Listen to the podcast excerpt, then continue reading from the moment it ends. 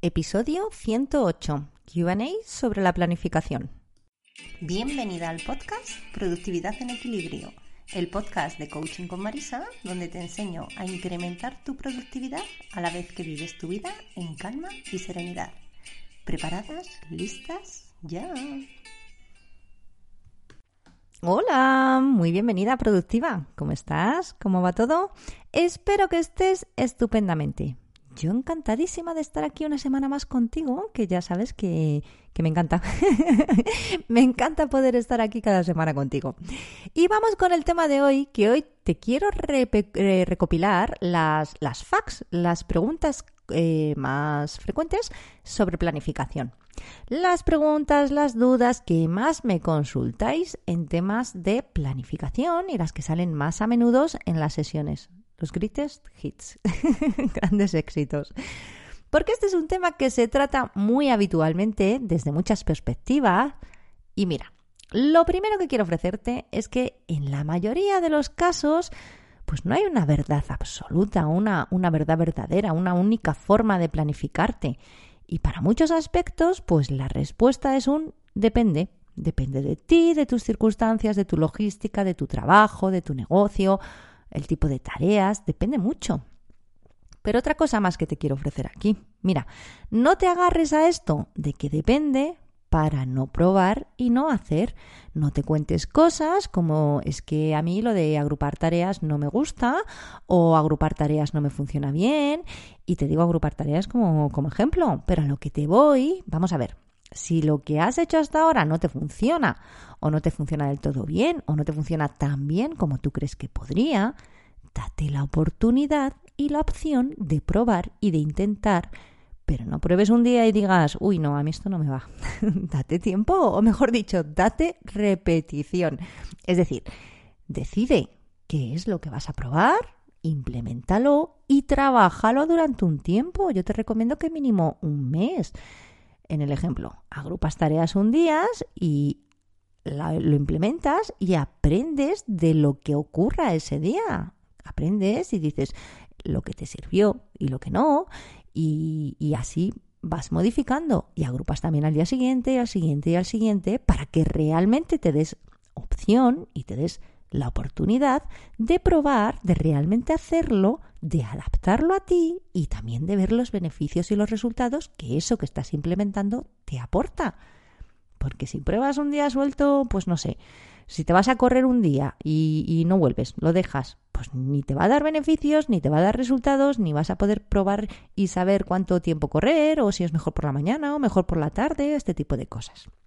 Así que sí, no hay una verdad absoluta para todas igual en esto de planificar como en tantas otras cosas, pero querida mía, como en otras tantas cosas, al planificar y cumplir tu planificación, con la práctica se aprende. Es una habilidad como otra cualquiera que se practica y se desarrolla.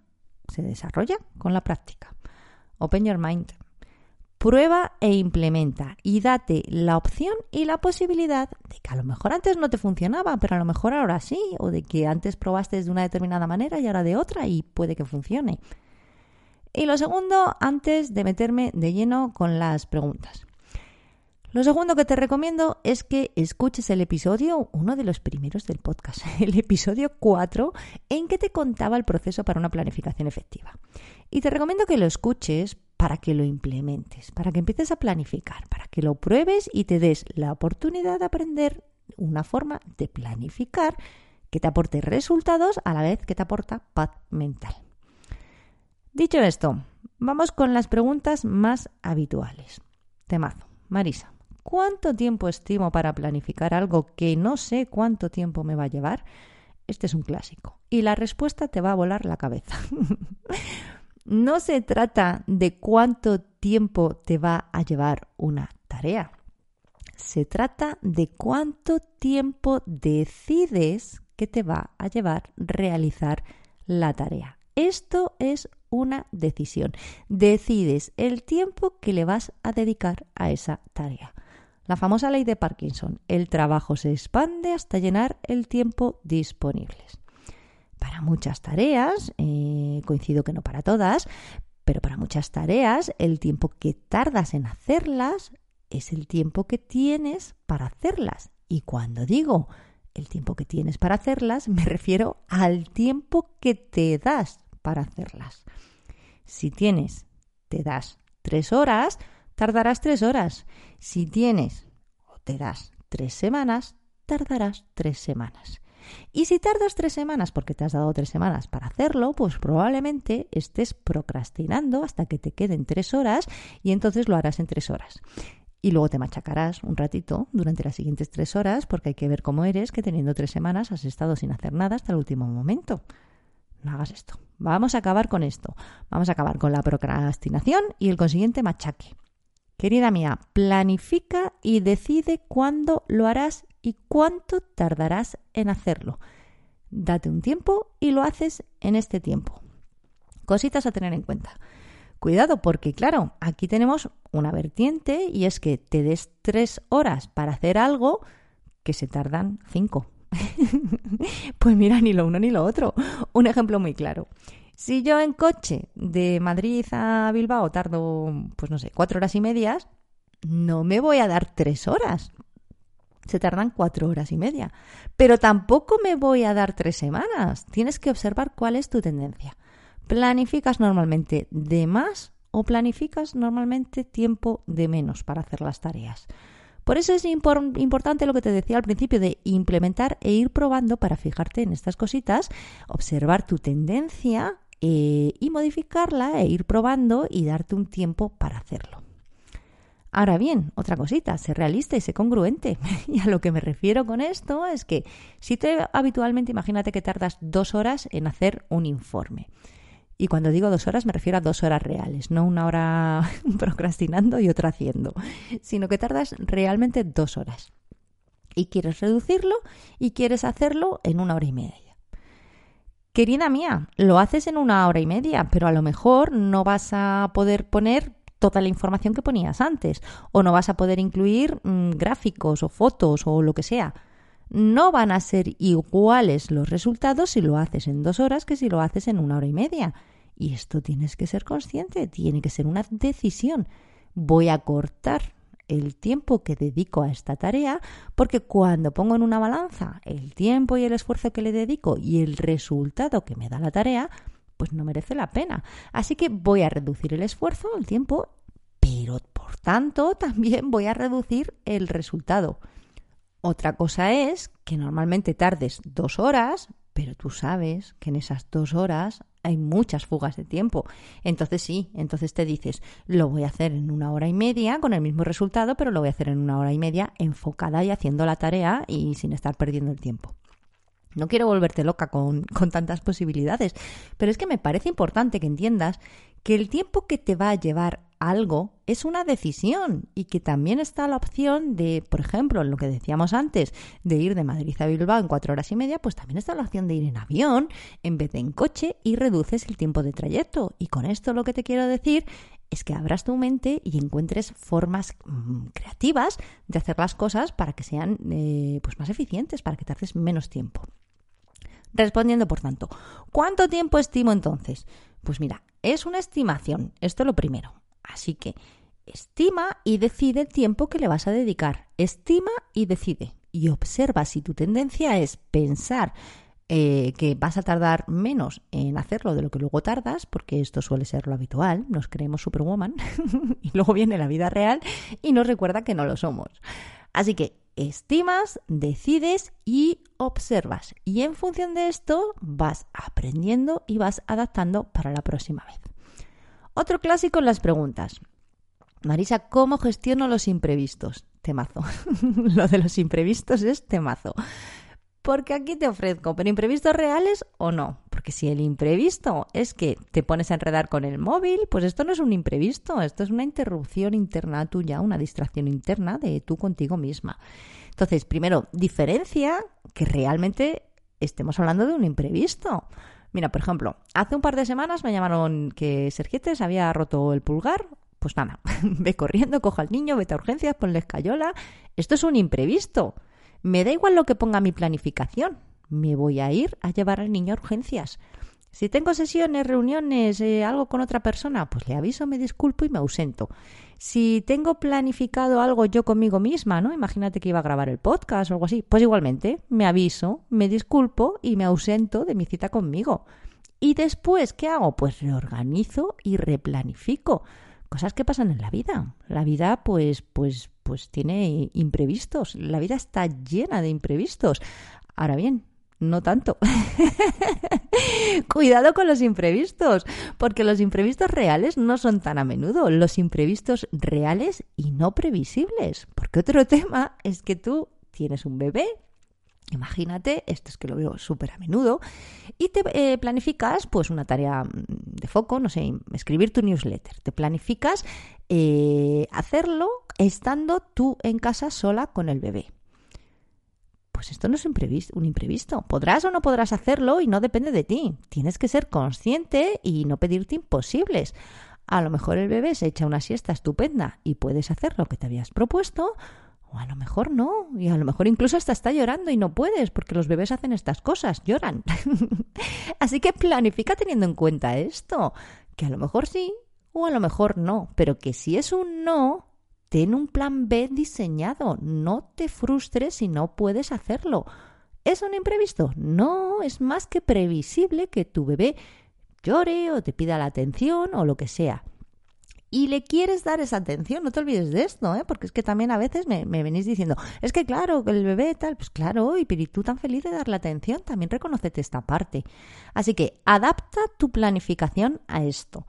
Y me lo he llevado al ejemplo del bebé porque se ve muy claramente, pero vamos, que aplica en mil ejemplos.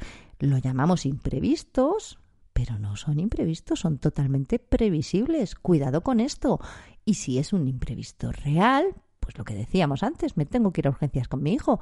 Pues chica, te tocará realocar, replanificar y adaptarte a esto que haya surgido. Otra pregunta súper clásica. Marisa, ¿y si me había puesto a hacer una tarea que requiere eh, foco y, y yo me había propuesto hacerla y cuando llega el momento no estoy inspirada o creativa o enfocada o concentrada. Mira, querida, la inspiración, el foco, la creatividad, la concentración no caen del cielo, las generas tú.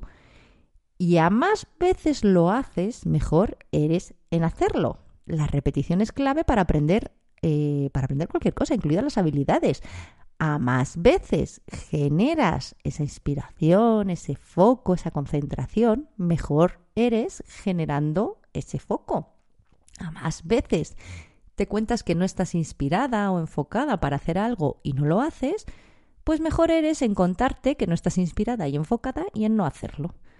Desarrolla esta habilidad de generar el foco y sentarte y ponerte a hacer la tarea que sea tengas ganas o no tengas ganas, te apetezca o no te apetezca, te sientas en ese momento súper inspirada o no. Desarrolla la disciplina de cumplir lo que te habías propuesto independientemente a que estés en modo inspirado o modo concentración o modo foco o, o no. Ahora bien, lo que siempre te digo, en la medida de lo posible, póntelo fácil. Facilítate la vida siempre que puedas. Pero claro, imagínate que por ejemplo, imagínate que, yo me siento súper creativa a las 6 de la tarde. Pero a esa hora vuelve mm, mi hija del colegio y que si la merienda y ocuparme de ella y no sé qué. Bueno, pues chica, tendré que dejarme ese momento en el que yo me siento súper creativa, pues a lo mejor no es el momento para hacer cosas creativas, sino que es el momento para atender otros temas que también son importantes para mí, como puede ser cuidar de mi hija que vuelve del colegio y tendré que generar la inspiración y la creatividad y el foco a las nueve y media de la mañana, que es cuando mi hija no está.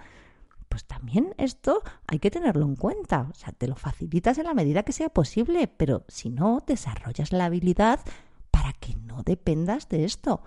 Así que póntelo fácil en la medida que puedas, pero desarrolla la habilidad de tener disciplina y sentarte y ponerte con la tarea y de este ponerte sacar la inspiración, la creatividad, el foco, lo que sea que necesites. No esperes que venga alguien a tu puerta a traerte un paquetito lleno de foco y creatividad. Estaría bien, pero, pero no, esto no va a pasar. Tienes que generar tú ese foco y esa eh, creatividad y eso sí, póntelo fácil todo lo que puedas. Otro clásico que me preguntáis a menudo es, Marisa, ¿es necesario agrupar tareas o no? A ver, está demostrado que cambiar de una tarea a otra conlleva una pérdida de tiempo, foco y energía. Nos cuesta volver a retomar la tarea. Eh, se estima que nos cuesta entre 7 y 14 minutos, dependiendo de la tarea en sí, ¿vale? Por lo tanto, al agrupar tareas, lo que ahorramos es estas fugas, esta pérdida de tiempo a la hora de retomar la tarea con la que estaba. Pero es que yo no me apaño con esto de agrupar tareas. ¿Qué es lo que agrupo? A ver, lo decíamos al principio. Date la opción y date la oportunidad de desarrollar esta habilidad de agrupar tareas, incluso aunque la primera vez que lo hagas, pues no salga estupendo. Agrupa, trabaja así con estas agrupaciones que hayas hecho durante un tiempo para que puedas ver el beneficio y que eres más rápida y que lo haces en menos tiempo y también para que puedas ir aprendiendo. De lo que se trata aquí es de agrupar tareas similares. Em, de lo que se trata es que no tengas que cambiar el foco, tu atención, que no cambies de una tarea a otra, porque eso es lo que produce la, la, fuga de tiempo. Por eso es muy potente agrupar tareas, porque ese cambio de foco y de atención es lo que supone la fuga y es lo que vas a evitar agrupando tareas. Busca tareas similares en este sentido y agrúpalas. Y algo que también te recomiendo aquí em, es que cierres esas tareas. O sea, que, que, se trata de agrupar tareas para terminar cosas, para obtener resultados. Eh, quizás no sea el resultado final, ¿vale? Pero terminas un paso del proceso, ¿vale? Para no pasar luego tiempo retomando actividades que te has dejado abiertas. Y con agrupar lo que se pretende es, esto, ¿vale? Eh, pues un ejemplo sería eh, grabo, eh, no sé, tres episodios del podcast seguidos, por ejemplo. Y así estoy en el foco y en el modo grabar. grabar. Pero muchas me decís que no encontráis tareas de, de este estilo para agruparlas. Bueno, pero es que a lo mejor otra forma de agrupar tareas puede ser preparo el episodio y a continuación preparo la newsletter y a continuación las publicaciones de redes sociales. ¿Por qué? Porque estoy en ese foco. Imagínate que preparo un episodio sobre, no sé, mm, los ladrones del tiempo. Y luego, cuando termino, con ese mismo contenido, preparo la newsletter. Sigo en el foco de los ladrones del tiempo, porque preparo una newsletter o dos newsletters sobre ladrones del tiempo. Y luego, cuando termino, sigo en ese foco de los ladrones del tiempo y preparo contenidos para redes sociales. Con este ejemplo lo que te quiero ofrecer es que pruebes y que pienses en las tareas que haces tú de forma repetida y en cómo puedes agruparlas teniendo en cuenta tu atención, la atención que le prestas a esta tarea, dónde está enfocada y, agrupar en función de esto. Y para terminar, que se me va la hora. Una pregunta también muy común. Marisa, ¿puedo ser flexible con mi planificación? Mira, puedes hacer lo que te dé la gana, ¿eh? Esto para empezar. Yo te recomiendo que no te plantees la flexibilidad en tu planificación como algo habitual, como lo normal, sino que trabajes en desarrollar la habilidad de cumplir lo que te habías propuesto cuando te lo habías propuesto.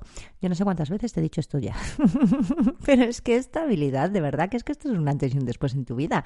Te lo voy a seguir diciendo porque quiero que desarrolles esta habilidad y que ganes una confianza en ti y que sepas que tú te propones algo y lo cumples y ya está, y obtienes el resultado. Y lo que sí o sí te recomiendo es que, por favor, cuando tú en un determinado momento decidas ser flexible con tu planificación y decidas hacer una cosa diferente a la que te habías propuesto o decidas posponerla a otro momento, eso que te habías propuesto, eh, mira, asegúrate que es una decisión consciente. Asegúrate que no lo haces porque te estás dejando llevar, sino que es una decisión consciente y deliberada y asegúrate también de que te gustan los motivos por los que tomas esa decisión. Yo te recomiendo que esto lo mires cuidadosamente antes de tomar la decisión de ser flexible en tu planificación.